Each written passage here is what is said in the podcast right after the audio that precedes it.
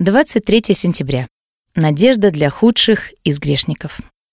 Ежедневный христианский подкаст с Джоном Пайпером. «Я помилую того, кого помилую, и пожалею того, кого пожалею». Исход 33.19 НРП. Моисею нужна была надежда, что Бог действительно может помиловать жестоковыйный народ, который только что совершил идолопоклонство и презрел Бога, выведшего их из Египта. Чтобы дать Моисею надежду и уверенность, в которых он нуждался, Бог сказал, «Я помилую того, кого помилую». Другими словами, мой выбор зависит не от степени зла или добра в человеке, а исключительно от моей свободной суверенной воли. Следовательно, никто не может сказать, что он слишком злой для помилования.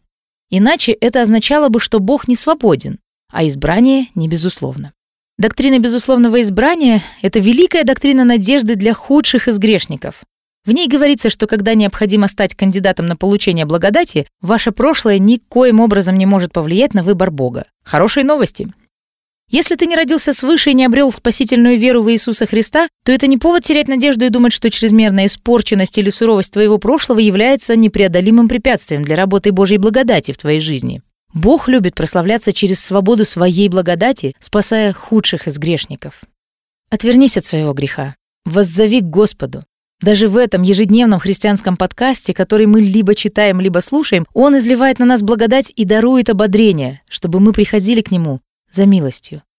«Придите же и вместе рассудим», — говорит Господь. «Пусть грехи ваши, как багрянец, убелю их, как снег. Пусть красны они, словно пурпур.